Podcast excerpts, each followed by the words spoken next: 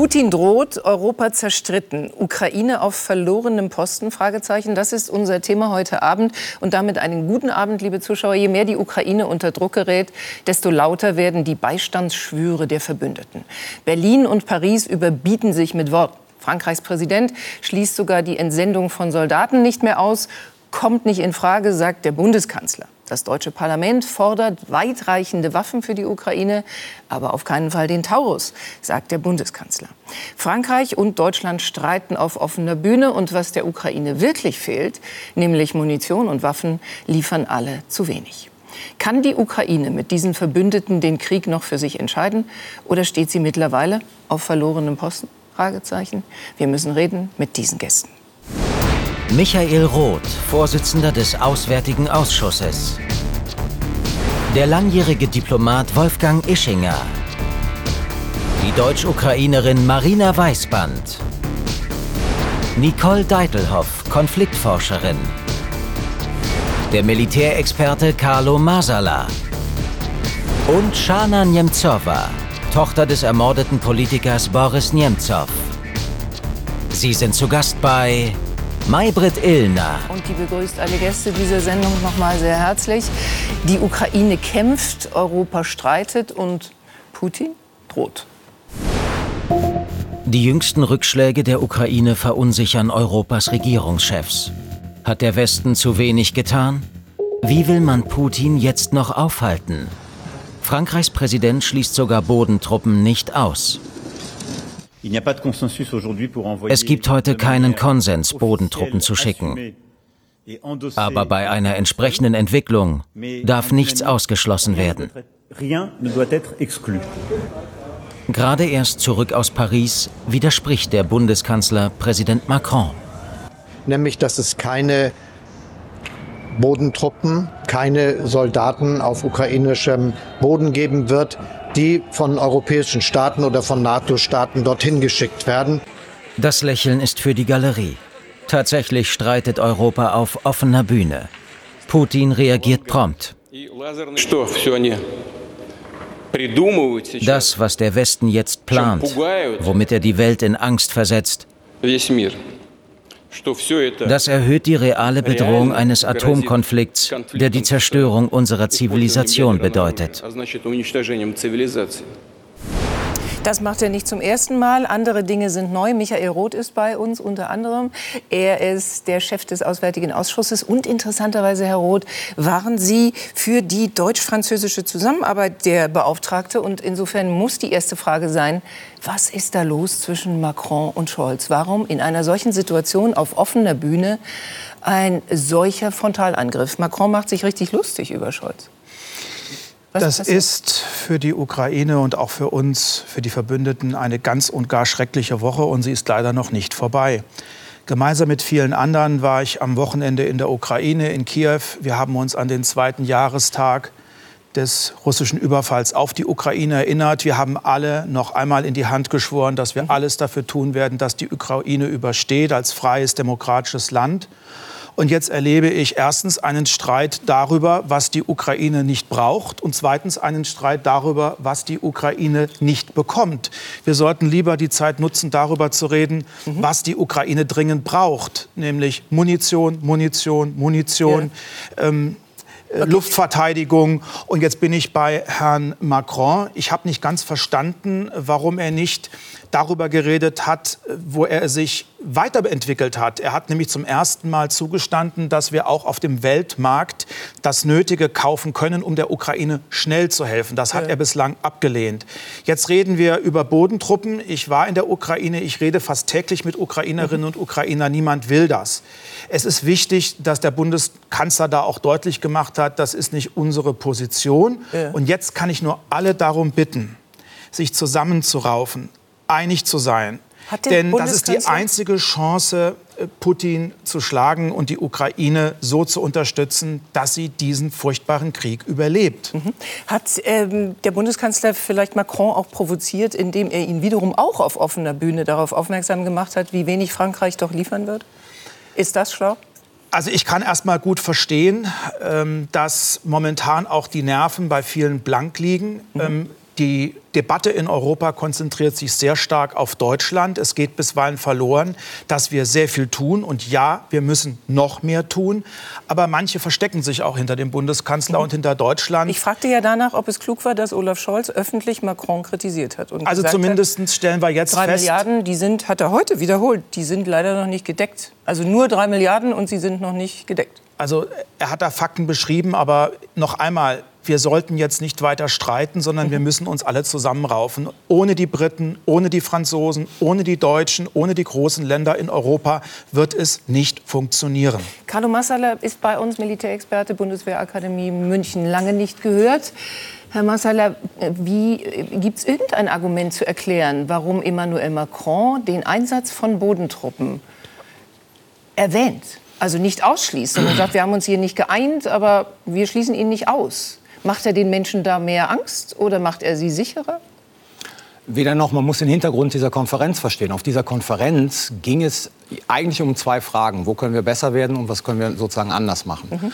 Und da ging es auch um die Frage, wie weit kann man letzten Endes mit eigenem Personal, da geht es wirklich um Soldaten, ja. in der Ukraine Dinge machen, aber nicht kämpfen. Darum ging es jetzt erstmal nicht. Ja, also es geht sozusagen wie Entminung, mhm. es geht um Grenzsicherung, um diese Fragen ging es. Dann gab es diese Pressekonferenz und dann hat Macron letzten Endes diesen Satz mit den Bodentruppen rausgelassen, den man in der Tat so verstehen konnte, als ob es um eine Situation geht, die möglicherweise dazu führen könnte, dass halt Frankreich, er sagte ja, wir sind uns nicht einig, dass Frankreich und andere vielleicht mit Bodentruppen kämpfend da reingehen würden. Yeah. Und ich glaube sozusagen, dieser Satz steht dann für sich alleine und wird aus dem Kontext dieser Konferenz gerissen. Mhm. Der Satz alleine allerdings ist in der Tat meines Erachtens gar nicht mal so dumm, weil er ein zentrales Prinzip letzten Endes der Kriegsführung beherzigt nämlich zu sagen, sag deinem Gegner nie, was, was du, nicht, du nicht, tun wirst. Ja. Das Problem bei Macron ist, wie so oft bei Macron, er sagt die richtigen Sachen zum falschen Zeitpunkt und unabgesprochen. Also er hätte sich schon irgendwie mit den Deutschen und zumindest mit den Amerikanern und vielleicht den Briten verständigen müssen vorher, dass dieser Satz einigermaßen gedeckt ist. Und das Ergebnis, das wir gesehen haben, ist letzten Endes, dass eine richtige Überlegung sofort unmittelbar kaputt gemacht wurde und jetzt natürlich Europa in den Augen Putins ein, ein schwacher Akteur ist, der sich noch nicht mal einig ist über bestimmte Prinzipien mhm. der Unterstützung der Ukraine. Also von daher richtiges Denken, aber falsch gemacht als Olaf Scholz schon weg war, nicht ohne insgesamt dreimal zu erwähnen, wer wie lange schon zauderte und wer vor zwei Jahren nur Helme und Decken ja. äh, irgendwie annotiert hat. Also auch da gab es genug sehr undiplomatische Spitzen. Und damit sind wir bei Wolfgang Ischinger und sagen auch hier einen guten Abend und haben natürlich die Frage, man wünscht sich ein Telegramm äh, zu Joe Biden. Bitte lassen Sie uns mit diesen Streithähnen nicht allein, oder? Was würden Sie sagen? Also es, es ist, äh, ich kann nur das unterstreichen, was schon gesagt wurde. Es ist äh, denkbar unglücklich, ist ja. der denkbar unglücklichste Zeitpunkt, um äh, deutsch-französische Disharmonie äh, in der Öffentlichkeit zu präsentieren. Also niemand außer dem Kreml kann sich darüber freuen. Und das alleine äh, reicht ja schon, um zu sagen, jetzt, äh, Herr Roth hat es ja gerade gesagt, ja. rauft euch zusammen.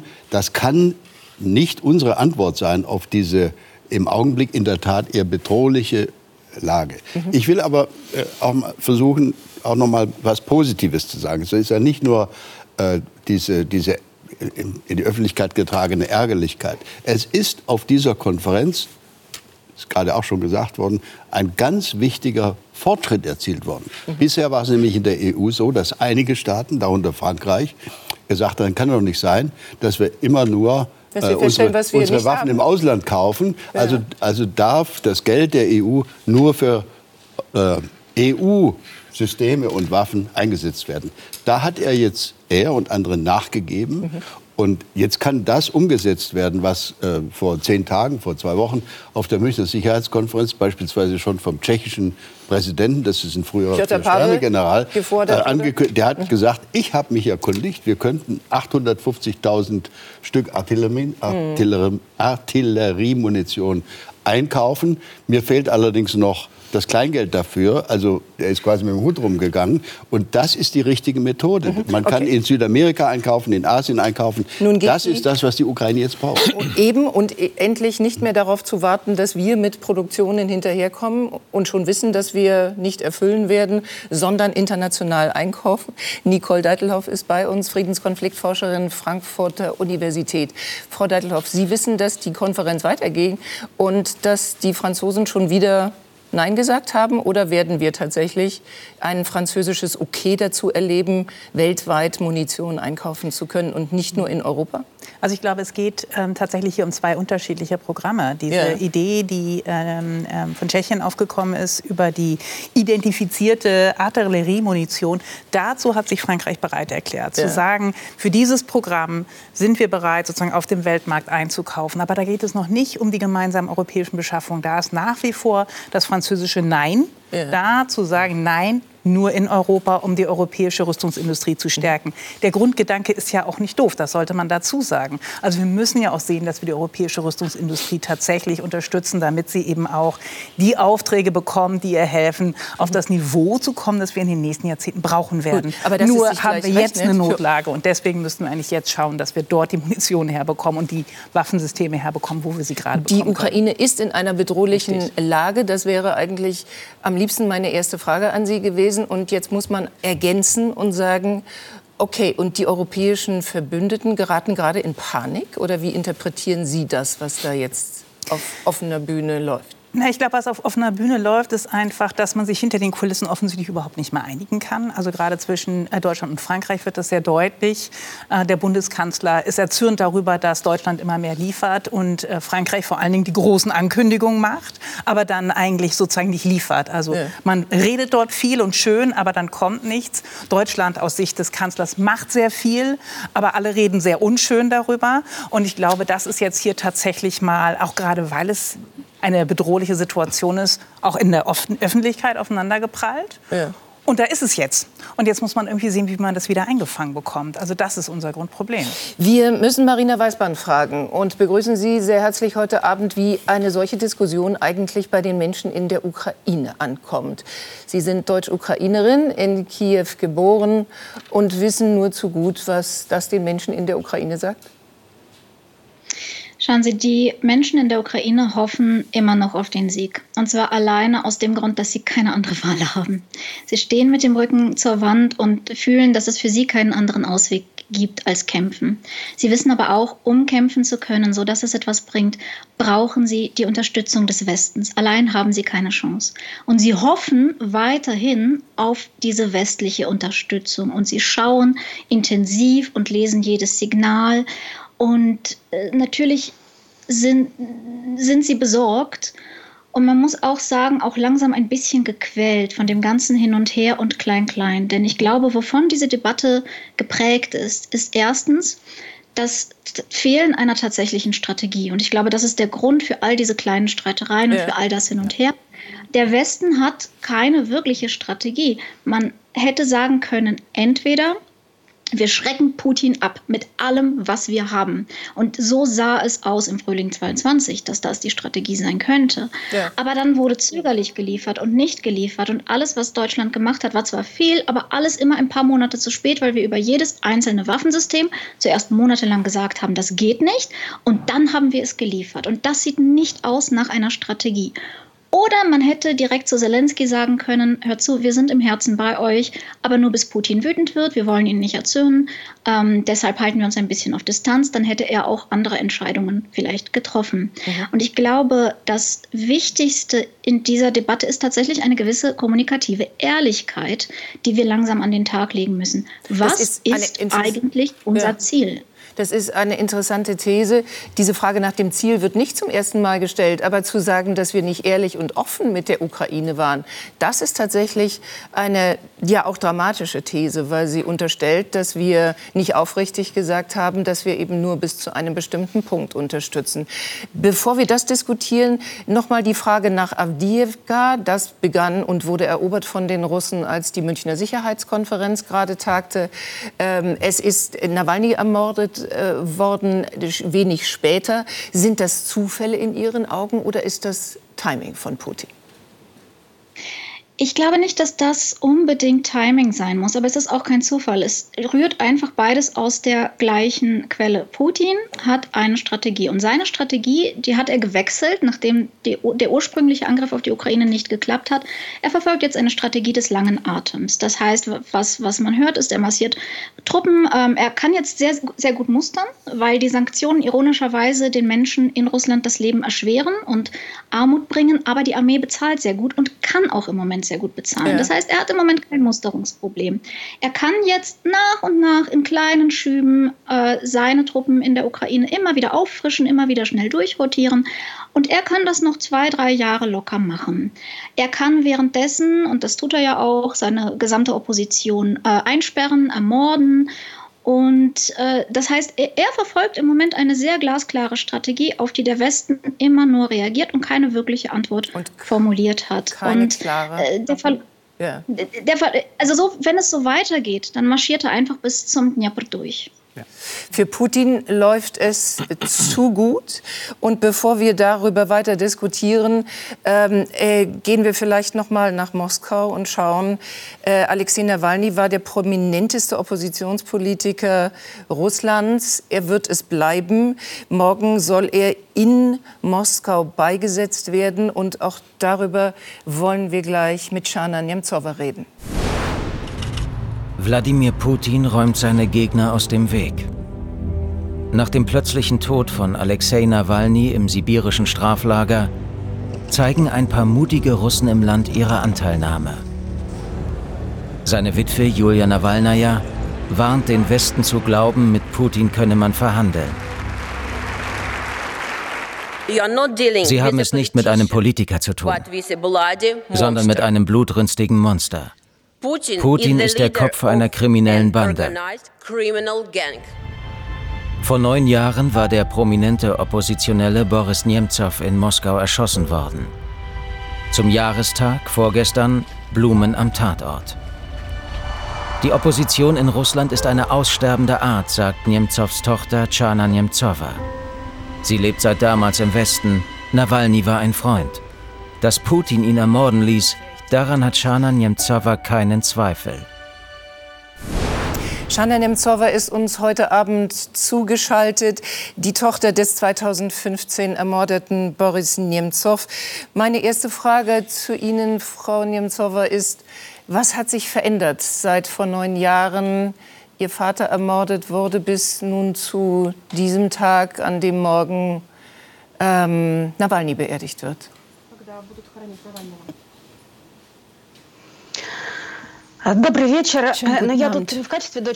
Also ich bin ja hier nicht nur als Tochter von Boris Nemtsov, ich bin hier auch als Leiterin der Stiftung Boris Nemtsov. Diese Stiftung wurde in Deutschland 2015 gegründet. Das wurde, es hat sich viel verändert. Also ein großer Krieg mit der Ukraine hat begonnen. Das ist auch die Hauptveränderung. Auch die Repressionen innerhalb Russlands wurden verstärkt.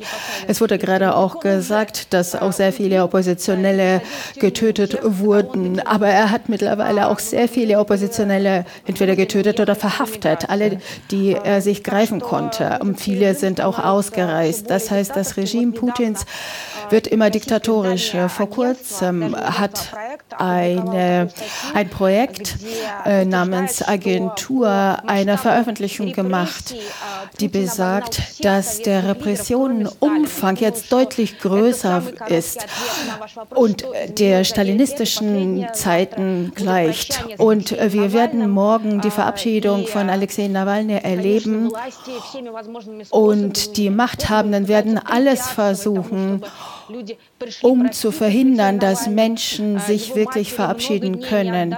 Die Mutter hatte Schwierigkeiten gehabt, dieses Leichnam zu bekommen. Das sind unglaubliche Sitten, vorchristliche Sitten noch. Und Mittlerweile kann Putin überhaupt nicht mehr verwundern, aber das war auch verwunderlich. Und mittlerweile erleben wir ein Drama. Menschen werden eingeschüchtert. Solche Menschen, die versuchen wollen, sich zu verabschieden. Es ist auch verboten worden in der Kirche, wo die Verabschiedung äh, stattfinden wird das, man, man wird dort verbieten, auch Aufnahmen zu machen. Wir hatten das ganz anders gehabt. Wir konnten uns von meinem Vater verabschieden und auch die Machthabenden haben uns auch geholfen, dass es klappt. Genau, es wurde von Putin sogar noch scheinheilig kondoliert, als ihr Vater beigesetzt wurde damals. Es ist eine viel schlimmere Situation. Der Tod von Nawalny wird, äh, Frau Nemtsova, äh, die Opposition dramatisch schwächen? Oder gibt es die Hoffnung, dass sie sogar gestärkt werden könnte?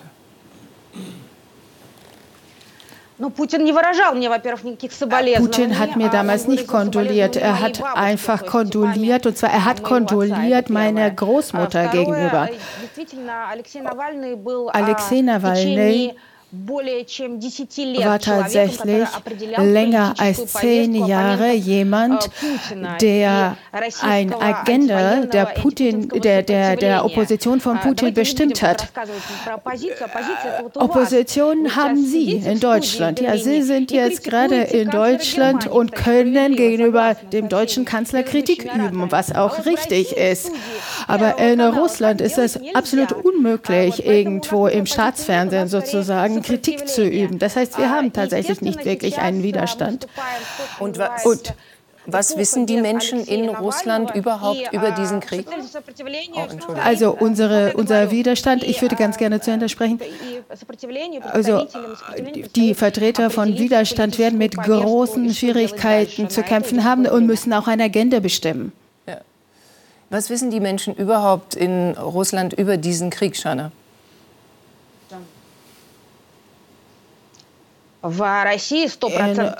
Russland wissen zu 100 Prozent die Menschen, dass Russland gegen die Ukraine einen Krieg führt. Und wenn wir über die Stimmung hier sprechen, dann gibt es auch verschiedene Daten darüber. Es gibt auch zum Beispiel Daten, die besagen, dass die erste Entscheidung, wenn Putin zum fünften Mal zum Präsidenten wird, dass seine erste Entscheidung darin besteht, dass der Krieg beendet wird wird. Die Mobilmachung ist in Russland absolut unpopulär. Es gibt momentan die Tendenz, dass zwar die Benachrichtigungen für die Einberufung verschickt werden, aber tatsächlich werden nicht viele eingezogen. Also diejenigen, die kämpfen wollten, sie haben unterschrieben, sie haben einen Vertrag unterschrieben. Und es gibt groß angelegte, groß angelegte Kampagnen in verschiedenen Regionen. Man versucht, die Menschen zu motivieren, einen Vertrag zu unterschreiben und als Berufssoldat in den Krieg eintreten.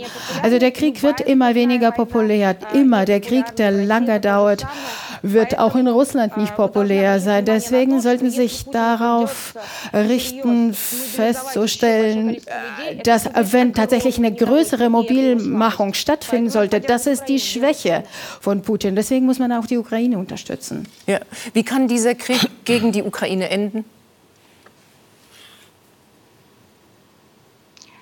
Wie kann dieser Krieg enden? Kein Mensch weiß das. Ich glaube, selbst niemand bei Ihnen am Tisch weiß das. Also, welches Ergebnis man zu bevorzugen hat, wäre natürlich, dass die Ukraine siegt. Denn Putin wird nicht daran Halt machen. Wenn er eine gewisse Schwäche irgendwo bemerkt, wird er weitergehen. Vielleicht wird er eine zweite Front eröffnen. Schauen Sie sich mal an, was jetzt in Transnistrien passiert passiert, wo ein Parlament sich an Putin gewandt hat, um, um Schutz gebeten hatte. Man kann nicht sagen, dass Russland keine zweite Front eröffnen kann. In Portugal, als dort ein Diktator gefallen war, hat man auf drei Fronten gekämpft. Und Portugal war damals ärmer als Russland heute. Deswegen ist es sehr wichtig, dass äh, die Ukraine heute siegt. Das ist ganz besonders wichtig, nicht nur für die Ukraine, sondern für Europa. Ich weiß nicht, wovor Olaf Scholz Angst hatte. Aber das, was er öffentlich äh, sagt, ähm, äh, ist nicht überzeugend für mich. Vielleicht hat er Angst vor einem Atomkrieg, aber ich glaube, das ist nicht, nicht, nicht wirklich wahrscheinlich. Wir werden das hier in der Runde weiter diskutieren. Er ist mit dieser Sorge ja auch nicht allein. Auch Joe Biden, dem amerikanischen Präsidenten, könnte man unterstellen, dass er an vielen Stellen an der Seite von Olaf Scholz war. Und dennoch an der Stelle erstmal einen ganz herzlichen Dank zu Ihnen, Jana Nemtsova, und eine liebe Grüße zu Ihrer Familie. Und für morgen drücken wir allen und natürlich allen Oppositionellen in Moskau den Daumen dass wenigstens Nawalny in Ruhe beerdigt werden kann. Vielen Dank. Und die nächste Frage marschiert zu Michael Roth, nämlich genau mit diesem Hintergedanken. Wovor, das möchte man immer noch wissen, hat Olaf Scholz Respekt, glauben Sie, wenn er heute sagt, diese äh, Taurus können bis nach Moskau fliegen. Er war im Gespräch mit dem Bürger, 500 Kilometer Reichweite. Äh, und deshalb ist das nicht das Gerät, das wir äh, in Erwägung ziehen und dabei bleibt es. Und was drückt ihr anderes aus als Misstrauen gegenüber den Ukraine? Wir streiten jetzt seit vielen Monaten über den Taurus, der eine besondere Waffe ist, besonders präzise, besonders weitreichend. Ja. Und das kann eine Ergänzung sein. Ich kenne viele Argumente, die dafür und dagegen sprechen. Einige sind bekannt, einige kann ich aufgrund der nationalen Sicherheit nicht sagen. Ich komme nach Abwägung aller Risiken und vor allem aller Vorteile zu einer anderen Beurteilung als der Bundeskanzler. Das haben Sie auch Aber der Bundeskanzler muss das entscheiden und der Bundeskanzler muss das verantworten. Bei aller Kritik an ihm hat er zumindest eines vermocht. Wir wissen, wie unsere Gesellschaft auf diesen Krieg blickt. Es gibt viele Sorgen, es gibt auch Angst, es gibt auch Skepsis gegenüber mehr Verteidigung, mehr Abschreckung, was wir hier wahrscheinlich am Tisch alle für richtig empfinden. Und insofern hat es der Bundeskanzler geschafft, vielleicht auch Skeptiker, mhm. Bedenkenträger, Kritikerinnen und Kritiker mitzunehmen. Der Eindruck, der aber entsteht, ist der Eindruck der deutschen Zögerlichkeit, gleichwohl wir schon viel getan haben. Ja. Und ich finde eines schwierig in Deutschland. Das ist der, der starke Fokus auf ein Waffensystem. Mhm. Wie gesagt, ich war jetzt in der Ukraine. Ich habe mit Generälen gesprochen, mit dem Verteidigungsminister gesprochen, mit vielen Experten und Experten gesprochen. Munition, Luftverteidigung, ja. bewaffnete Drohnen und dann auch Langstreckenraketen. Und ich, ich könnte mir sogar vorstellen, dass wir im Team, gefragt hat. Ja. Ne? Also die, ja. ich, ich, wollte nur auf, diese Frage aufnehmen von ihr, dass sie nicht wisse, wovor der Bundeskanzler Angst hat. Und ich dachte, dachte, dass es ganz schlau wäre, Sie zu fragen, ob Sie es wissen. Noch einmal, ähm, keiner von uns hat eine Blaupause. Vielleicht mache ich mich auch schuldig mit meiner Bewertung, die am Ende nicht die Bewertung des Kanzlers ist. Ich muss das jetzt erst einmal respektieren. Mhm. Aber natürlich gibt es eine tief sitzende Sorge vor einer Eskalation. Ich mache mir Skepsis gegenüber den Ukrainerinnen und Ukrainern nicht zu eigen. Die Ukraine hat bislang mit großer Klugheit ähm, mit großem Verständnis auch den Wünschen und den Erwartungen der Amerikaner, der Deutschen und vieler anderer Alliierter Rechnung getragen. Mhm. Und ich weiß natürlich, der Taurus ist eine besondere Waffe, deswegen kann man das auch nicht so leicht entscheiden. Jetzt sind Argumente gekommen, und die Argumente haben für neuen Streit in der Koalition gesorgt. Ja. Ähm, Sie werden von einigen Expertinnen und Experten angezweifelt. Das macht die Sache nicht besser. Deswegen noch mal meine Bitte, ja. über die Dinge reden, wo wir uns längst einig sind und die die Ukraine auch dringend das braucht. Das wird schwer gehen, weil dazu äußern sich geradezu viele exakt zum Taurus, unter anderem ja. auch der Bundeskanzler höchst selbst. Frau Deitelhoff, wir nehmen unbedingt noch mal auf, was Marina Weißband gesagt hat. Das ist eine wichtige These und eine dramatische These. Wir hätten Zelensky und seine Regierung vor ehrlichere äh, äh, Aussichten stellen sollen, als im Worte immer auszudrücken, alles, was wir zur Verfügung haben, wird die Ukraine bekommen. Marina Weißband war schon in unserer Sendung und sagte, es ist zum Sterben zu viel und zum Leben und Überleben zu wenig. Wir werden immer so an der Grenze mhm. gehalten. Warum geht das nicht aus der Welt? Warum geht es nicht mal in dieser Situation jetzt mhm. aus der Welt? Ja, ich, das ist ganz schön. Ich würde nämlich wirklich gerne was dazu sagen, weil man, äh, glaube ich, schon zur Kenntnis nehmen muss, dass der Bundeskanzler konsistent ist. Und er hat von Anfang an diese Strategie gefahren. Er hat immer gesagt, er werde alles tun, damit Deutschland und die NATO nicht Konfliktparteien werden. Das würde seine Entscheidungen beeinflussen oder sogar bestimmen. Und das macht er bis zum heutigen Tag. Ja. Und es hat über diese zwei Jahre auch immer wieder zu dieser Zögerlichkeit geführt, nämlich immer wieder zu sagen, wir fahren nur auf Sicht, wir liefern und wir schauen, was passiert. Und erst wenn wir das Gefühl haben, dass es zu keiner Eskalationsstufe kommt, Erst dann sind wir bereit, weiterzugehen. Also, und er hat das auch immer gesagt. Er hat nie gesagt, uh, everything that it takes. Er hat immer gesagt, as long as it takes. Mhm. Also auch da war er sehr Solange deutlich. es braucht und genau. nicht alles, und die Ukraine darf nicht verlieren, aber er hat nie gesagt, sie soll gewinnen. Also dahinter steckt natürlich ein, ein ordentlicher Teil an Wahrheit drin. Mhm. Aber wenn man zugehört hat, konnte man schon erkennen, es war nie die Bereitschaft da zu sagen, wenn es mal sozusagen hart wird, mhm werden wir reingehen mit Personal? Werden wir reingehen mit Soldaten? Werden wir auch riskieren, Kriegspartei zu werden? Das war eigentlich immer recht deutlich. Okay. Zelensky, äh, Marina Weißband, hat selber gesagt, Verrat war die Ursache, warum mhm. es jetzt so viele Niederlagen gab. Er sagt, diese Offensive war nicht erfolgreich im letzten Jahr, weil unsere Pläne vorher auf dem Tisch von Putin lagen. Das sagt er jetzt einfach so oder sagt er es, weil er tatsächlich tatsächlich sieht, dass offensichtlich auch seine Strategie nicht aufgegangen ist, für die er jetzt einen Verteidigungsminister geopfert hat? Ja. So ist es. Dazu kann ich überhaupt nichts sagen, weil ich absolut nicht weiß, was auf, was, äh, auf Putins Tisch lag, was nicht auf Putins Tisch lag. Ich kann mir gut vorstellen, dass seine Strategie nicht aufgegangen ist. Ich fände es aber auch überraschend, wenn seine Strategie in der jetzigen Lage aufgeht. Also ja. dafür haben wir einfach Putin viel zu viel Zeit gegeben, buchstäblich genau. Stellungen einzubetonieren, das ganze Land zu verminen. Er hat die absolute Lufthoheit. Und jetzt soll die Ukraine mit einer Kugel, mit einer Runde Munition auf zehn russische Runden, soll jetzt eine große Gegenoffensive fahren. Und jetzt wundern sich alle im Westen, dass das nicht geht. Mhm. Es war schon immer klar, dass das nicht geht. Und das Problem ist halt, dass diese Strategie, die Frau Deitelhoff beschrieben hat, Gut, man kann sagen, das ist eine Strategie, aber die Frage ist, was ist das Ziel? Weil das bedeutet ja, dass die Ukraine tatsächlich verlieren wird, weil Überraschung, wir haben nicht unendlich Menschen, wir haben nicht unendlich Blut. Ja. ja das, sie wird aufgerieben, sie, sie wird fallen. Und was passiert dann? Ist das dann Frieden? Nein. Genau dann passiert das, was Scholz immer verhindern wollte. Genau dann werden wir Kriegspartei. Weil Deutschland, äh Gott, weil Russland ohne Krieg inzwischen nicht mehr regierbar ist.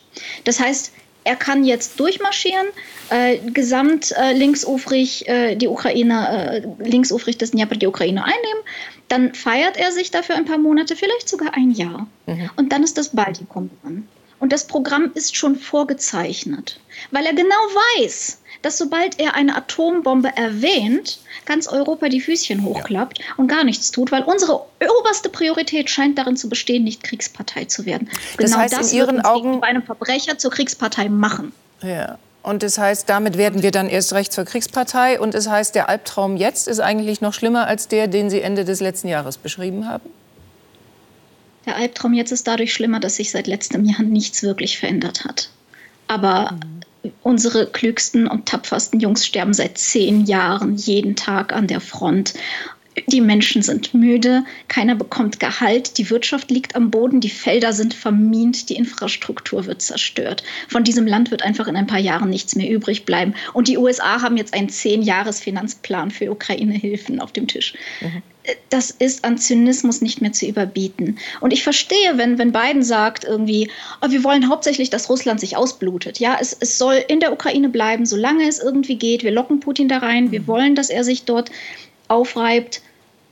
Aber das wird nur dazu führen, dass er dann auch auf Europa losgeht. Wir zeigen so eine krasse Schwäche und wir müssen uns jetzt endlich entscheiden, als Land, als mhm. Europa, ist das ein Krieg Autoritarismus gegen Demokratie?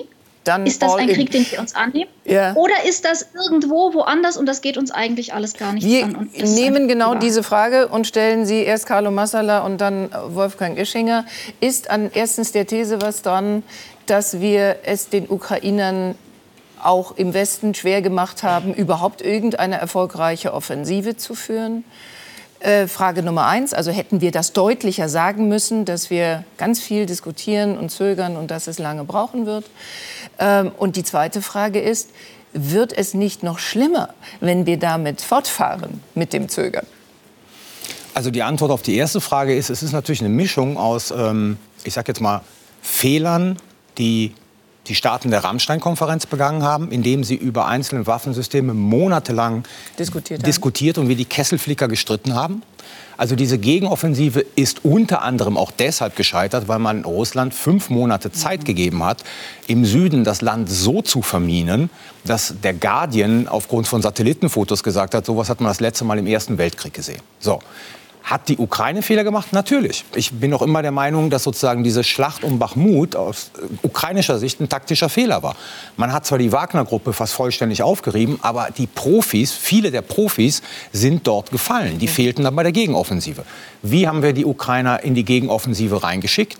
Wir haben sie ohne Luftverteidigung reingeschickt. Das heißt, die ganzen mechanisierten Verbände wurden, als sie dann in der ersten Welle kamen, wurden im Prinzip von Drohnen mhm. vernichtet. So, also da haben beide Seiten sozusagen gut zusammengearbeitet, damit das nicht passieren kann. Wir sind jetzt genau in der gleichen Situation, das muss man ganz einfach so sagen. Wir wissen seit anderthalb Jahren, und es ist diskutiert worden hoch und runter, dass das zentrale Problem in der Ukraine Artilleriemunition ist. Ja. ja. 155. 155. Es gab eine Situation im Sommer des letzten Jahres, da hatte die Ukraine an einigen Stellen zum ersten Mal die Artillerieüberlegenheit. Ja? Das ist jetzt wieder weg. Wir wissen seit anderthalb Jahren, dass Munition das größte Problem ist. Und wir schaffen es jetzt erst, sozusagen irgendwie Bewegung in die Produktion zu bekommen. Das ist anderthalb Jahre verlorene Zeit. Die wirkt sich jetzt gerade auf dem Schlachtfeld auf. Frau Weißmann hat es gesagt, je nachdem, wie man zählt, gibt es eine 1 zu 5, 1 zu 10 Artillerieüberlegenheit der Saluschny, der entlassene Armeegeneral, ist im November zu zitieren mit einem militärischen Patz. Der sagte... Ja, er hat gesagt Positional Warfare. Das ist was anderes als ein militärisches Patz. Okay. Also was er im Prinzip sagte, ist, es, es, es gibt, bewegt sich nichts. Nein, es gibt Bewegung, aber sozusagen die resultiert Keine, nicht in großen territorialen Gewinn. Ja. Also diese, diese, diese Patt-Metapher ist falsch, wenn man sich das Schlachtfeld anschaut. Okay. Ukraine ist es gelungen, die Kontrolle über das Schwarze Meer wieder zu erlangen. Mhm. Sie exportiert jetzt wieder so viel Getreide wie vor der russischen Invasion. Mhm. Ja? Sie fliegt Schläge auf äh, Infrastruktur mit ihren eigenen Drohnen in Moskau. Also da ist unheimlich viel Bewegung. Und den Ukrainern war es lange Zeit möglich, ihre Städte im Osten zu verteidigen. Da sind die Russen nicht vorwärts gekommen. Mhm. Aber jetzt fehlt die Munition, jetzt sozusagen fehlt das Personal und jetzt kommen die Russen sukzessive Stadt für Stadt erobern sie. Mhm. Und das ist ein Fehler der mangelnden Strategie. Das teile ich, weil wir nie die Entscheidung getroffen haben, was wollen wir eigentlich in diesem Konflikt. Es soll russischer Boden nicht angegriffen werden, es soll Moskau nicht angegriffen werden. Das ist das eine. Aber der, der Punkt ist sozusagen ja auch, wozu, wozu sozusagen befähigen wir die Ukrainer? Mhm. Ja. Und wir sind immer dann massiv eingestiegen, wenn die Situation kurz davor war zu kippen. Mhm. Jetzt ist das Problem, dass wir möglicherweise viel zu spät einsteigen, weil die Situation in den nächsten Monaten kippen kann. Dieses Jahr 2024, Entschuldigung, ja. wird ein extrem kritisches Jahr für die Ukraine. Weil wir, und das ist die nächste Frage, weil wir mutig werden, wenn es vielleicht schon zu spät ist, Herr Esching? Also werden wir mutig, wenn es vielleicht schon zu spät ist? Also vielleicht sehe ich das falsch, aber ich sehe jetzt überhaupt keinen Anlass, äh, sozusagen in Depression zu verfallen und davon auszugehen, dass äh, dieser Krieg von uns und von der Ukraine so falsch angelegt wurde, dass der also demnächst verloren geht. Äh, ich glaube, die Europäische Union und der Westen werden sich berappeln. Mhm. Wir werden sehen, dass in den nächsten Wochen, Monaten ganz, ganz viel Munition ganz schnell beschafft wird und dass man der Ukraine Woher? sozusagen Wie schnell? aus dem Ausland, die, das läuft ja jetzt schon an. Japan, na gut, also jetzt ja, sind wir im zweiten, im die 850, Die 850.000 äh, Granaten, die der tschechische ja. Präsident da ins Aussicht gestellt hat, Pavel? die werden, wird man zumindest das. Und wenn Sie, wenn Sie sehen, was sozusagen im weiteren Verlauf, im Zulauf äh, ist, dann bin ich nicht so pessimistisch. Ich möchte aber gerne noch mal zu dem Olaf Scholz-Punkt was sagen dürfen. Mhm. Ähm, Müssen. Ich äh, respektiere sehr die Grundhaltung dieses Bundeskanzlers, Deutschland nicht in einen Krieg mit einer Nuklearmacht hineinziehen zu lassen. Mhm. Das ist ein durchaus richtiger Grundsatz. Ähm, und den, den sollte man auch so stehen lassen. Die Frage ist, durch welche Maßnahmen äh, lassen wir uns möglicherweise in einen Krieg hineinziehen und durch welche Maßnahmen nicht. Mhm. Und ich glaube, darüber kann man trefflich streiten.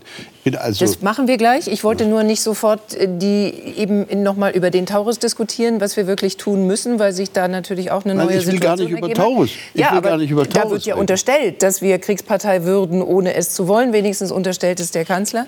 Äh, und es ist ja eine entscheidende Frage, ob sich Europa in Sicherheit bringt, immer diese juristische Absicherung zu haben, oder ob sich Europa in Sicherheit bringt, wenn sie jetzt all in sagt. Aber, aber, darf ich noch mal den Punkt sagen, den ich sagen wollte? Dann sagen Sie was den Punkt, wir, den Sie sagen was, was wir erleben in diesem Krieg, ist, ich will einfach mal das the larger picture, das größere Bitte? strategische das Bild? Bild malen, ist ein, eine unglaubliche Asymmetrie in fast jeder Kategorie, äh, über die man nachdenken kann. Also hier kämpft ein Land mit elf Zeitzonen gegen ein Land mit einer Zeitzone. Hier kämpft eine Nuklearmacht gegen eine Nicht-Nuklearmacht. Hier, hier, kämpft Frau Weißband und, und Frau Nemtsova haben es vorhin ja auch noch mal persönlich gesagt, hier kämpft eine inzwischen sehr brutale, repressive Diktatur gegen Länder wie unseres, wo da der muss man doch sagen, erst recht. Naja, äh, Moment, also das heißt, es ist in jeder Hinsicht äh, asymmetrisch ja. und Präsident Putin ist bei mir nicht dafür bekannt geworden in den letzten zwei Jahren, dass er irgendwann mal gesagt hat, ich schließe Folgendes aus. Mhm.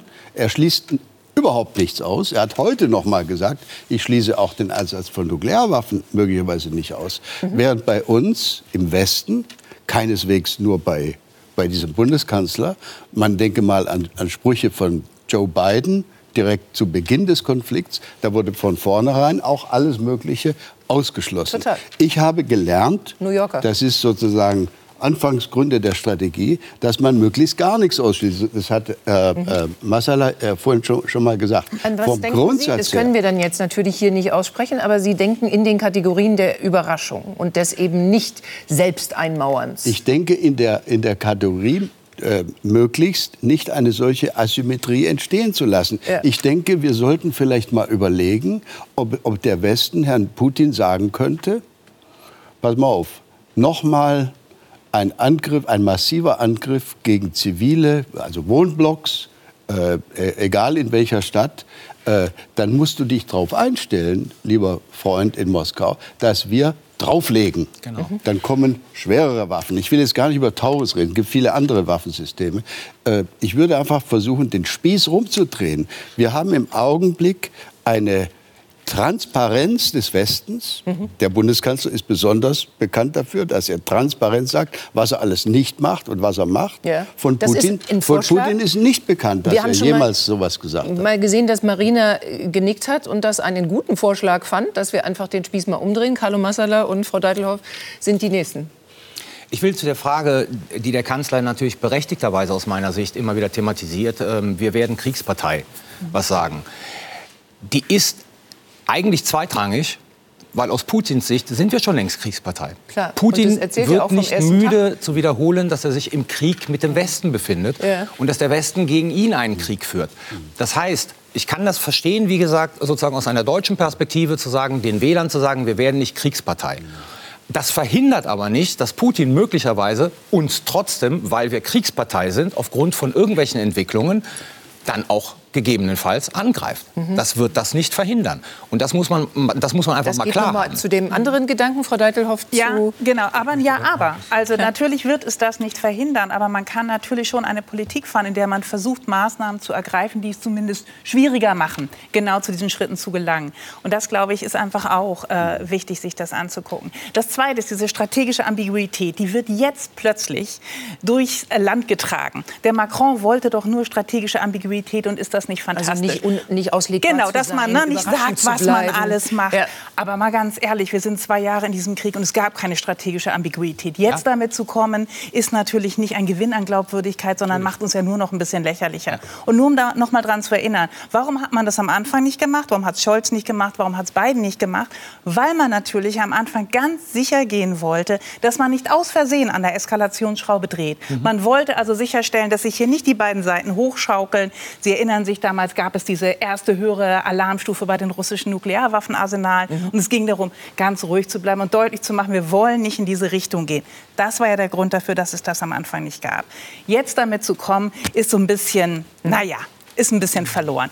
Das heißt noch lange nicht, dass es nicht klug ist zu sagen, Nichtsdestoweniger, wenn ihr das und das macht, kommen wir mit schwererem Geschütz daher. Ja. Dagegen schadet es nicht. Nur ein Punkt noch, weil ich finde, da hat Marina Weißband genau das Richtige gesagt. Die Ehrlichkeit. Es gibt momentan einfach zwei Optionen. Und die eine Option ist, zu sagen, wir können nicht mehr, wir können oder wollen nicht mehr. Ich will das gar nicht, gar nicht irgendwie sagen, was dahinter steckt. Wir können oder wollen nicht mehr. Mhm. Und wir oder werden euch, in. Ja, und wir werden euch nicht unterstützen. Ja. Und dann kann die Ukraine ihre Entscheidungen treffen anders, weil sie nicht mehr länger glauben muss, morgen kommt was, übermorgen kommt was. Ja? Oder aber man sagt, wir können nicht zulassen, dass das jetzt passiert, genau. weil die Bedrohung, die danach Richtig. kommt, ist noch sehr viel, viel sehr viel massiver ist. Und da würde ich mir auch endlich mal genau. Ehrlichkeit in der deutschen Politik ja. gegenüber der deutschen Bevölkerung wünschen. Mhm. Wenn wir, und das muss man, glaube ich, so deutlich sagen, wenn wir Putin jetzt nicht in der Ukraine aufhalten, werden wir ihn danach direkt an den NATO-Grenzen aufhalten ja. müssen. Dann haben wir den Bündnisfall. Und werden es höchstwahrscheinlich und das nicht mal machen. wird noch viel, viel teurer sein. Aber auch das muss man eben einfach offen diskutieren mhm. und dann muss man sich entscheiden. Allein aus Fairness äh, gegenüber der Ukraine, der Moment ist der Frosch, über den zwei Jahre gesprochen wurde, der langsam gekocht werden sollte, mhm. nicht Putin, sondern die Ukraine ist dieser Frosch. Ja. Mhm. Werden wir mutig, wenn es vielleicht schon zu spät ist, Herr Roth? Ich stelle diese Frage noch mal. Und denken Sie, dass der Kanzler sich in irgendeiner Hinsicht entschieden hat? Will er jetzt der große Antreiber sein? Wenn wir uns anschauen, wo wir gestartet sind, fünf 1000 Helme. Wenn wir auf die Geschichte unseres Landes blicken und die Tradition, in Kriegsgebiete keine militärische Unterstützung zu liefern, dann sind wir mutig, dann sind wir einen weiten Schritt mhm. vorangegangen. Wenn Sie Ob der reicht, mhm. da habe ich meine Zweifel. Und wo ich bei Frau Weißband bin, ist Ehrlichkeit. Ich finde, jetzt ist der Zeitpunkt, wo wir uns ehrlich machen müssen und wir nicht die Ukraine vertrösten dürfen, länger vertrösten dürfen. Wir müssen erklären, schaffen wir es wirklich, dass die Ukraine siegt und mhm. dann eine Chance auf Frieden herrscht mit mehr Waffen. Und das ist die Zumutung. Und jetzt mal, ich will niemandem hier zu nahe treten, nicht unserer Expertin, nicht unseren beiden Experten, will ich aber auch noch mal werben, werben für politische und gesellschaftliche Akzeptanz. Mhm. Ähm, deswegen, glaube ich, sind viele nervös geworden bei der Diskussion um Bodentruppen. Mhm. Gemeinsam mit vielen anderen werbe ich seit über zwei Jahren dafür, dass wir mehr Waffen liefern, dass wir schneller werden, um die Ukraine zu unterstützen, dass sie ein freies, demokratisches Land sie bleibt. Aber ich kann jetzt auch noch die Bevölkerung davon zu überzeugen, dass wir noch andere mhm. Dinge machen, die zu riskant sind, würde meine Kraft überfordern und ich glaube auch die Kraft unserer Demokratie. Mhm. Deshalb wäre es gut, wir würden realistische, auch mutige und entschlossene Forderungen erheben, ja. aber uns wirklich auf das konzentrieren, was die Ukraine derzeit dringend braucht. Und mhm. das sind eben keine Soldatinnen und Soldaten, sondern das sind eben Waffen. Und die machen vielen Menschen Angst. Und deswegen müssen wir darüber reden und wir müssen gute Argumente liefern. Klitschko ich glaube, da hat, da hat die Politik und hat auch ganz deutlich gesagt, wir brauchen diese Bodentruppen ja. gerade nicht. Wir können selbst, wir können das übrigens auch alles bedienen, was wir an tollen strategischen Waffen aus dem Westen bekommen. Und dann kommt jetzt doch noch mal der Taurus damit wir es wenigstens nicht vergessen haben. Die Ukraine will diese Waffe, den Marschflugkörper Taurus. Deutsche Politiker würden ihn liefern, nur der Kanzler nicht. Deutsche Soldaten dürfen an keiner Stelle und an keinem Ort mit den Zielen, die dieses System erreicht, verknüpft sein. Der Kanzler argumentiert, die Programmierung für den Taurus sei kompliziert. Das ginge nicht ohne die Bundeswehr. Die Aussage, dass wir Bundeswehrsoldaten für die Taurus brauchen, ist offensichtlich falsch. Südkorea hat 260 Taurus und braucht für ihren Einsatz auch keine Bundeswehrsoldaten. Und das ist einfach ein Riesenproblem, weil er für alle, die sich auskennen, erkennbar die Unwahrheit sagt. Die Behauptung, mit der Lieferung von Taurus würde Deutschland zur Kriegspartei, ist rechtlich schlicht falsch und politisch infam. Wir stellen fest, In der Ampel wird gestritten. Anton Hofreiter von Bündnis 90 Die Grünen, Norbert Röttgens mit der Aussage zur Kriegspartei ist CDU Opposition. Opposition hat es in der Ampel schon viel gegeben. Herr Massala hilft uns bei der Beantwortung der Frage, warum Anton Hofreiter findet, dass der Bundeskanzler Argumente verwendet, die wissentlich falsch sind. Ich glaube, das ist auf zwei Ebenen. Also was der Bundeskanzler sagt, ist ja sozusagen äh, die Zielkontrolle. Ja?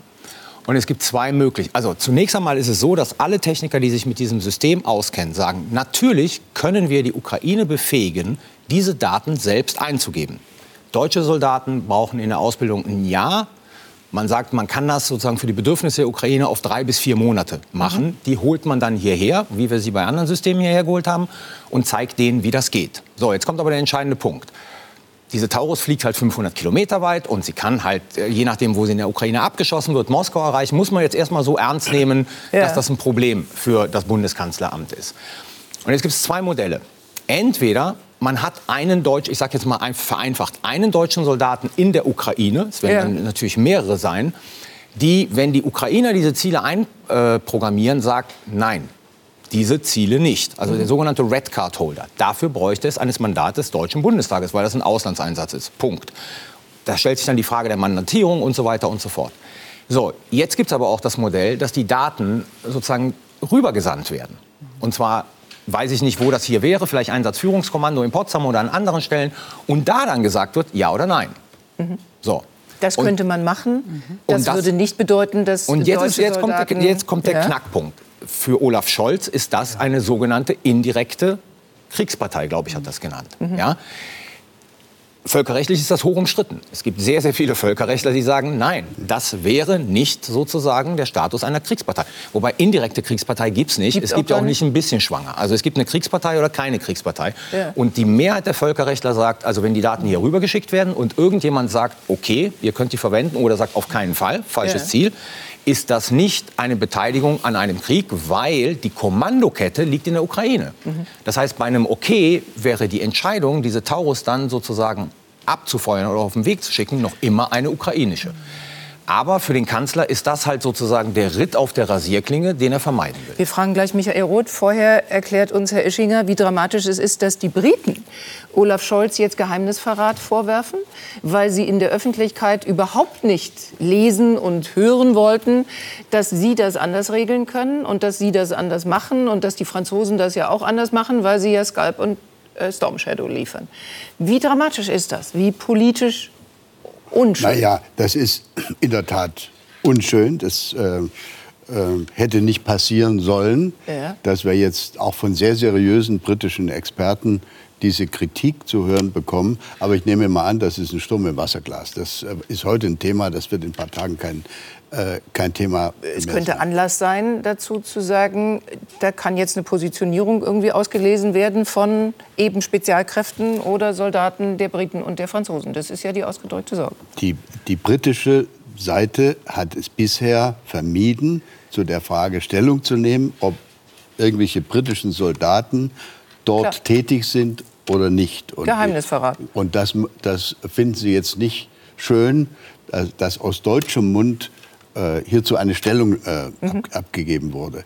Äh, auf der, auf der anderen Seite weiß man seit längerer Zeit, also ich jedenfalls glaube zu wissen, dass es alle möglichen Spezialisten gibt, britische, vielleicht auch amerikanische, vielleicht auch andere, die, die in, in der Ukraine Ausbildung betreiben, äh, Hilfe, Hilfeleistung, nicht als Kampftruppen, sondern als Helfer. Die brauchen halt auch kein Mandat, für die ist es einfacher als für die Deutschen. Ja. Also das gibt es ja alles schon. Aber man möchte natürlich nicht, dass ein Partnerland, in diesem Fall Deutschland darüber öffentlich redet. Das war der, der Anlass des Ärgers. Wie gesagt, ich würde das eher ein bisschen tiefer hängen. So, das machen Sie, weil Sie auch Diplomat sind. Tiefer hängen können wir es bei Michael Roth nicht. Das sind ja unsere Verbündeten.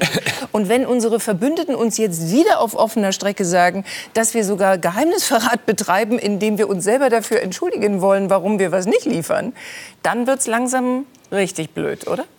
Wir gewinnen hier keinen Schönheitspreis. Da sind Dinge einfach falsch gelaufen. Aber unser Gegner sitzt nicht im Kanzleramt. Ja. Unser Gegner sitzt im Kreml. Ja. Und es muss im gemeinsamen Interesse sein, unserer britischen Freunde, die viel gemacht haben, unserer französischen Freunde, die jetzt noch mehr machen werden, ja. viele andere, auch Deutscher, dass die Ukraine gewinnt und dass wir dem russischen Imperialismus ein Stoppschild aufstellen. Das wird schwierig genug. Mhm. Und deswegen kann ich nur noch mal an alle appellieren. Ich bin ja kein Psychotherapeut, aber ich kenne mich mit Therapien ganz gut aus. Setzt euch zusammen, klärt das und setzt ein Signal der Geschlossenheit. Das ist die einzige Chance, um den denn? Menschen ja. in der Ukraine wieder ein bisschen Mut und Hoffnung zu geben. Mhm. Und es ist die einzige Chance, den Typen im Kreml zu beeindrucken. Olaf Scholz, ich, wir wollten ja einmal die Ehrlichkeit noch zu, äh, zu in Gebühren feiern. Olaf Scholz könnte sich ja jetzt tatsächlich zu diesem Anführer machen, all dessen, was in den letzten zwei Jahren nicht so gut äh, passiert ist und jetzt noch viel mehr passieren und sagen, ich werde jetzt dafür sorgen, dass die Franzosen Franzosen mehr tun, dass die Engländer, die Spanier, die Portugiesen, dass die all die mehr tun. Aber dann ist halt blöd, wenn sowas passiert. Na, wird halt auch gemeckert, wenn man offen unter Freunden und das auch öffentlich sagt, ja. ihr könnt und müsst mehr machen. Wir haben uns zu lange darauf verlassen, dass die Vereinigten Staaten von Amerika uns den Arsch retten, um es mal sehr plump und etwas ordinär auszudrücken. Wir wissen seit November in Europa, dass das so nicht mehr weitergehen wird, ob mit Trump oder ohne Trump. Mhm. Wir haben uns darauf nicht genügend vorbereitet. Und es wird ein europäisches Teamspiel geben müssen. Leider als überzeugter Europäer fällt mir das schwer zu sagen. Die EU wird da nichts oder wenig machen können. Ja. Aber Deutschland, Frankreich, Polen, die Briten außerhalb der EU, die werden jetzt vorangehen müssen unser Vorbild, das dürfen ja nicht die Ungarn sein, unser Vorbild sind die Balten, mhm. sind die Dänen, sind die Finnen, die so viel geleistet haben. Und was die hinkriegen, das müssen wir doch auch hinkriegen. Wir sind doch wirtschaftlich viel, viel stärker als Russland. Und mhm. es wird der Eindruck erweckt, als sei das eine Riesenmacht, eine mächtige Kröte, die über alles entscheidet. Und wir sind arm, dumm und schwach ausgerüstet. Und das stimmt doch einfach. Aber der Punkt ist, Sie sind, es fehlt Roth? ja eine konkrete Initiative. Also der Kanzler hat ja zusammen mit vier oder fünf anderen Ministerpräsidenten ja vor drei oder vier Wochen einen, einen Aufruf im Prinzip in der Financial Times gemacht, mhm. zu sagen, wir müssen jetzt alle einfach mehr machen hatte ich, naiv wie ich bin, gedacht, das ist sozusagen der Auftakt einer Initiative, die dann möglicherweise in München vorgestellt wird. Ja. Daraus Ach, ist nichts geworden. Mhm. Ja, also es, es sind jetzt Appelle an die Selbstverpflichtung von Staaten. Und das ist schön und gut, aber wir wissen, wie diese Appelle funktionieren. Das heißt, Staaten werden sagen, na, vielleicht, vielleicht auch nicht. Wir sehen, in welcher Malaise wir sind. Wir haben keinen konkreten Vorschlag, wie wir jetzt diese gemeinsame europäische Anstrengung unternehmen können. Doch mit gutem Beispiel vorangehen, Herr Ja, mit gutem Beispiel vorangehen sehen wir, dass nicht viele folgen. Momentan. Erlauben mir die Herren zu ergänzen. Marina, ich Marina möchte gerne, ich möchte, ich möchte gerne ein bisschen ehrlich werden. Ja? Wir, wir, reden die ganze Zeit über das, was geht und was nicht geht. Und ich glaube, das ist nicht der Punkt. Ich glaube, der Punkt ist nicht, ob wir das eine oder andere Waffensystem beschaffen können oder rechtzeitig beschaffen können oder wer wie viel macht, sondern der Punkt ist, ob wir das wollen. Und selbst an diesem Tisch sind sich die Menschen nicht einig, ob wir das wollen. Weil, und da möchte ich auf Frau Deitelhoff verweisen, die das sehr, sehr richtig formuliert hat, das Ziel darin besteht, formalistisch keine Kriegspartei zu werden. Und damit gibt es ein riesiges Problem. Wissen Sie, wer sich nicht um das Völkerrecht schert? Putin. Ja. Und für Putin sind wir schon sehr lange Kriegspartei und mehr Von noch, wir sind Tag. auch schon längst im Krieg. Er führt Krieg gegen Deutschland nicht mit Waffen, aber er führt schon lange einen hybriden Krieg über Hackerangriffe, über Desinformation, über die Finanzierung bestimmter Parteien und Gruppen, über die Einmischung in unsere Massenmedien, über Spionageaktionen und, ja. und, und.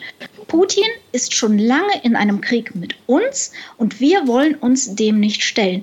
Ich lehne ab, dass wir darüber reden, ob wir der Ukraine helfen oder nicht. Mhm. Die Ukrainer mhm. sind im Moment diejenigen, die, die ihr Blut helfen. auch die uns. uns vergießen, die uns helfen. Und wir haben jetzt die Möglichkeit, diesen Faschismus zurückzuschlagen, ohne einen Tropfen Blut zu vergießen. Und diese Möglichkeit müssen wir nutzen. Und ich glaube, an der Stelle darf keine Partei Angst vor ihren eigenen Wählern haben. Mhm. Denn was den Menschen zuzumuten ist, ist eine Frage der politischen Kommunikation. Ja. Und ich und glaube, dass viele Menschen im Land verstehen, dass das ein Kampf um die Demokratie ist und auch bereit sind zu vermeiden, dass wir demnächst zur kämpfenden Partei werden. Da ist Herr Roth anderer nein. Meinung. Und trotzdem, Frau Deitelhoff, nein, nein, muss man gleich muss man sagen, dass die Bevölkerung in Anführungsstrichen ja längst hinter dieser Idee steht, dass wir nicht nur zu unserer Selbstverteidigung mehr tun müssen, sondern dass es mehr Waffen und mehr mhm. Unterstützung für die Ukraine braucht. Also da gibt es keine zögernde Bevölkerung. Es gab in der SPD ein paar Politiker, die auch erst mal noch überzeugt werden mussten und in anderen Parteien vielleicht auch, aber vor allen Dingen in der SPD. Also warum noch mal die Frage, ist der Kanzler da immer noch nicht entschlossen? Auf wen nimmt er da Rücksicht, wenn eigentlich die Menschen auch in diesem Land und sogar mit Blick auf die Wahlen, die da irgendwann kommen, sagen, das dürfen wir doch nicht zulassen. Wir hm. müssen doch jetzt an die Spitze dieser europäischen Bewegung gehen. Das ist gar nicht so leicht. Also die, die Zustimmungszahlen, ähm, die sind ein bisschen differenzierter, wenn ich es richtig sehe. Gibt es momentan keine Sie sind Mehrheit gegen den Taurus, aber Sie sind genau. für mehr Waffen ja, und Unterstützung. Sie sind für, für, Unterstützung für die Ukraine, aber nicht unbedingt für mehr Unterstützung. Da gibt es schon wieder keine Mehrheit ich will jetzt nicht mehr. das also Politbarometer vom ZDF rausziehen, aber ich glaube, ich irre mich nicht. Ja, also die letzten Zahlen, die ich gesehen habe, da war es sozusagen weiter mit der Unterstützung für die Ukraine. Ja, das war das sah sehr gut aus, aber wenn es um mehr für die Ukraine mhm. ging, dann bröckelte das schon. Und für Taurus in der Tat eine Ablehnung. Und das liegt natürlich auch daran, dass sich der Kanzler so klar positioniert ja. und das so klar mit einer Eskalationssorge verbindet. Das ist ganz klar. Nur, wir müssen natürlich auch sehen, dass äh, wir nicht einfach sagen können, wir haben eine vernünftige Bevölkerung, die wird das schon mitmachen, deswegen können wir jetzt einfach voranschreiten, sondern natürlich muss eine Bevölkerung überzeugt werden. Und wir, wir sind in diese Debatte noch gar nicht richtig reingegangen. Wir sind noch nicht in diese Debatte reingegangen, welcher Art ist die zukünftige Bedrohung, vor der wir stehen. Und Womit müssen wir in Deutschland mhm. und im NATO-Gebiet rechnen, aber auch ganz besonders in Deutschland? Und was müssen wir dann jetzt und für lange Zeit tun? Ich meine, das ist das Nächste. Wir tun immer noch so, als würde morgen irgendjemand ein Kaninchen aus seinem Zauberhut ähm, holen und dann ist das in der Ukraine gegessen und danach leben wir alle wieder wie vorher. Wir gehen am Wochenende ins Möbelhaus, suchen uns ein neues Sofa aus und laden die Großeltern ein zum Kaffee. Mhm das ist vorbei. Wir haben seit Februar 22 eine andere Lage. Mhm. Und wir haben es immer noch nicht geschafft, das in dieser Bevölkerung zu vermitteln, was es bedeutet. So, nochmal Marina Weißband, Herr Roth, sagt, die Ukraine rettet gerade uns. Sie rettet uns den Hintern. Sie kämpft für uns. Also wir können sie auch einfach umdrehen. Das hat sie völlig recht. Sie kämpft für unsere Freiheit. Noch einmal, wenn wir den russischen Imperialismus in der Ukraine nicht stoppen, dann wird es keinen nachhaltigen Frieden in Europa geben. Dann wird es andere Ziele geben, die von Putin angegriffen werden. Deswegen hat Frau Weißband recht. Und natürlich will ich. Aber ich versuche doch nur dafür zu werben, dass wir auch in dieser Demokratie Bevölkerung mitnehmen müssen. Und ich gemeinsam mit vielen, vielen anderen, wir investieren da auch viel Zeit, Bürgerinnen und Bürger davon zu überzeugen, dass mehr Waffen Frieden schaffen können. Das ist aber ein Bruch mit all dem, wofür dieses Land jahrzehntelang stand. Und ich habe leider noch nicht den Eindruck, dass das so fest und fix ist. Deswegen sage ich ja auch, wir müssen als Politik mit gutem Beispiel vorangehen. Mhm. Opposition ist wichtig, Kritik ist wichtig, aber ich fände, in dieser zentralen Frage sollten die großen Kräfte zusammenarbeiten, denn wir haben genügend Nationalisten mhm. und Populisten, die dem Putin auf den Leim gehen und die wollen, dass die Ukraine verliert. Und davor habe ich auch ein bisschen Ja, aber Angst. bis jetzt sind die Menschen noch gar nicht angesprochen worden, Herr mhm. Roth. Sie haben sie angesprochen, der Bundeskanzler noch nicht. Der Bundeskanzler hat gesagt, in eurem Leben wird sich gar nicht so das viel genau verändern. Genau Entschuldigung. Wir sind, Herr Ischinger, genau bei der Frage. Sie ich will, ich will äh, noch mal Folgendes. Wir dürfen doch nicht, ähm, äh, auch unserer Öffentlichkeit gegenüber, Russland zu so einem Scheinriesen hochstilisieren.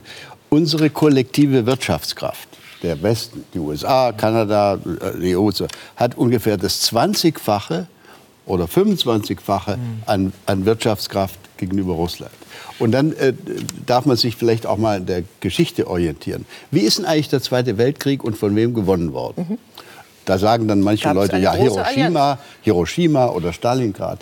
In Wirklichkeit war der entscheidende Grund, warum die Japaner und die, und, und, und, und die Nazis äh, am Schluss die Waffen strecken mussten, dass im Jahre 1943 die USA sich so stark äh, industriell aufgerüstet hatten, dass sie mehr Rüstungsgüter, Schiffe, Flugzeuge, Jeeps, Munition produzieren konnten als sämtliche anderen Kriegsteilnehmer zusammengenommen. So, und jetzt bin ich der Meinung, können wir ruhig ein bisschen selbstbewusst und optimistisch sein und sagen, wenn wir also auf Englisch würde man sagen, if we can get our act together, wenn wir also unsere, ja. uns, unsere Fähigkeiten zusammennehmen, dann wäre es doch gelacht, wenn wir der russischen Seite nicht sagen könnten, egal was ihr versucht, wir können doppelt so viel mhm. äh, rüsten. Und und euch, wie Ronald Reagan vor 40 Jahren gesagt hat, wir können euch in Grund und Boden rüsten. Mhm. Man muss es eben, man muss es nur wollen. Und wir wollen historisch auch nicht vergessen, dass die Sowjetunion noch mit dabei war, die Nazis zu bekämpfen. Ja, aber das ist jetzt das, Inter das Interessante, wenn wir es historisch sehen, stand die Sowjetunion kurz vor dem Kollaps durch ja. die Wehrmacht. Mhm. Und erst das Land-Lease-Programm genau. der Amerikaner ja. hat die Sowjets in die Lage versetzt, der Wehrmacht diese Niederlagen zu bereiten. Ja. Also von daher hat der Ischinger schon völlig recht. Das Ganze setzt aber voraus, und deswegen drehen wir uns immer im Kreise, dass wir mal die Frage beantworten, wollen wir, dass die Ukraine überlebt? Oder wollen wir, dass Russland Natürlich diesen Krieg verliert? Ja. Nein, nein. Überleben oder ist, Russland überlebt oder verliert. Russland diesen Krieg verliert. Ja. Und wenn wir diese Frage nicht entscheidend beantworten, mhm. dann folgen alle an mhm. klassische Strategie. Was ist unser strategisches Ziel? Das operationalisieren wir dann und ergreifen mhm. entsprechende Maßnahmen. Will ich, dass die Ukraine überlebt, sind das andere Maßnahmen, mhm. als, als, wenn ich will, dass Russland in der Ukraine eine krachende Niederlage erleidet. So, Herr Roth, ja oder nein? Wollen wir, dass Russland in der Ukraine eine krachende Niederlage erlebt? Genau so hat es der Deutsche Bundestag mit Mehrheit Donnerstag. in der äh, vergangenen Woche beschlossen. In den Grenzen von 1991 unterschrieben von Herrn Mützenich. Richtig. Ja. Was ist da passiert? Das ist doch gut. Gute Argumente stehen in diesem Antrag. Und ich hätte mich gefreut, äh, wenn dieser gute Antrag auch ein wenig zum Fliegen gebracht worden wäre. Aber das haben wir in der Koalition leider nicht, nicht so richtig hingekriegt. Ein guter Antrag, lesenswert. Der ist sehr lesenswert, weil er viele überrascht gewinnen. hat. Unter anderem auch uns, dass da die weiterreichenden Waffen drinstehen, die Ukraine in den Grenzen von 91 und dass die Ukraine gewinnen werden muss. Dann gucken wir mal, dass dieser, diese Resolution anfängt zu fliegen. Wir müssen einen Punkt machen. Ich darf mich bedanken. Den machen wir schnell. Markus Lanz ist in der Spur, hat unter anderem Jürgen Trittin zu Gast. Und wir sehen uns, wenn Sie mögen, am kommenden Donnerstag wieder gleiche Stelle, gleiche Welle. Und ich darf mich sehr von Herzen für diese sehr besondere Diskussion heute Abend bedanken. Kommen Sie gut durch diese Nacht. Tschüss bis nächste Woche. Vielen Dank.